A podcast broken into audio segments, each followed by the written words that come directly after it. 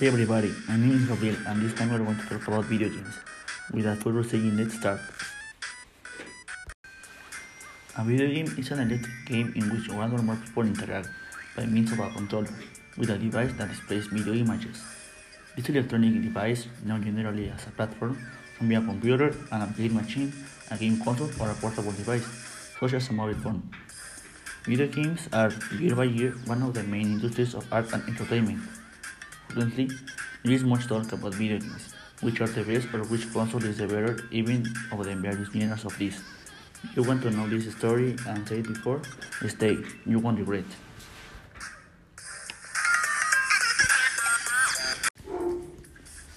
Okay, everything starts in the 1950s, when shortly after the appearance of the first electronic computers after the end of the Second World War, the first attempts were made to implement programs of playful nature.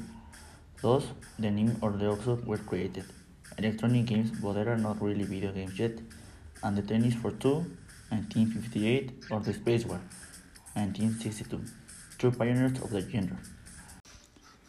All of them were still prototypes, very simple and experimental games that didn't reach commercialization, among other things, because they worked on machines that were only available at universities or research institutes.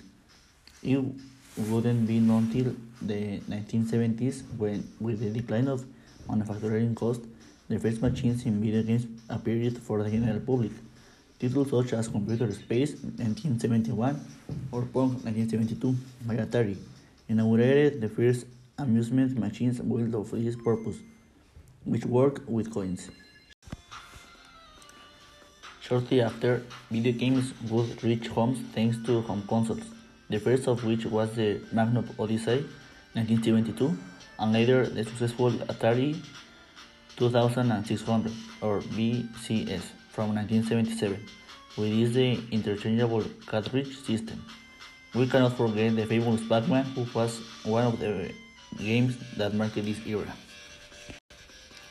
In the 1980s, the American company Atari had to share its dominance in the video game industry with two companies from Japan, Nintendo with its famous NES console and Sega with the Master System.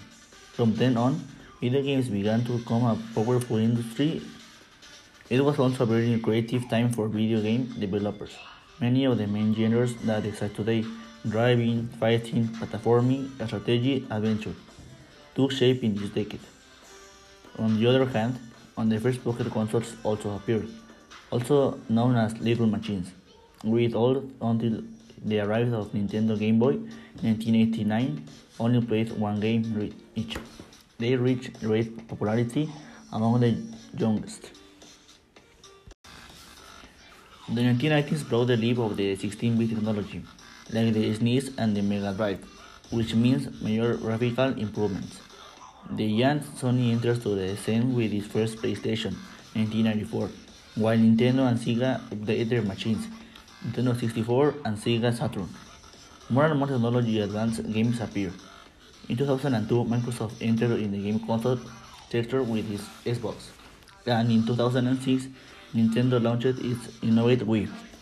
Meanwhile, Sony is updating its successful PlayStation version 2 and 3, and on PCs, thanks to the expansion of the internet, online multiplayer video games are taking in the scene. Finally, in the 2010s, portable touch devices such as smartphones and tablets emerged as gaming patrons, reaching a very wide audience.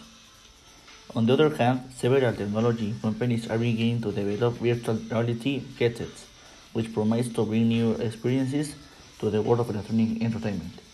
Okay, we finished with the history of video games. Now we'll continue with the genres.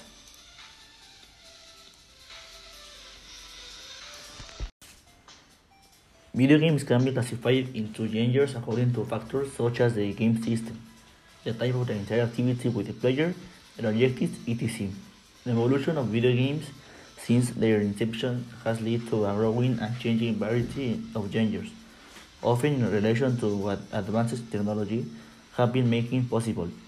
Among the most popular video games, genres are action, strategy, role-playing, adventure, puzzle, simulation, sports, or racing, each with several sub-genres.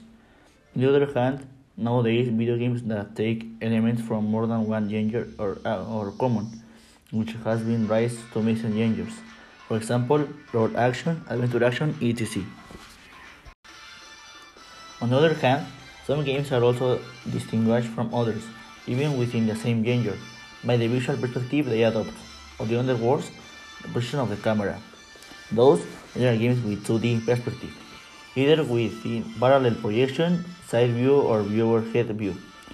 2.5D, using isometric, oblique, or parallax scrolling projection, among others, and 3D, in fixed perspective, first person or third person.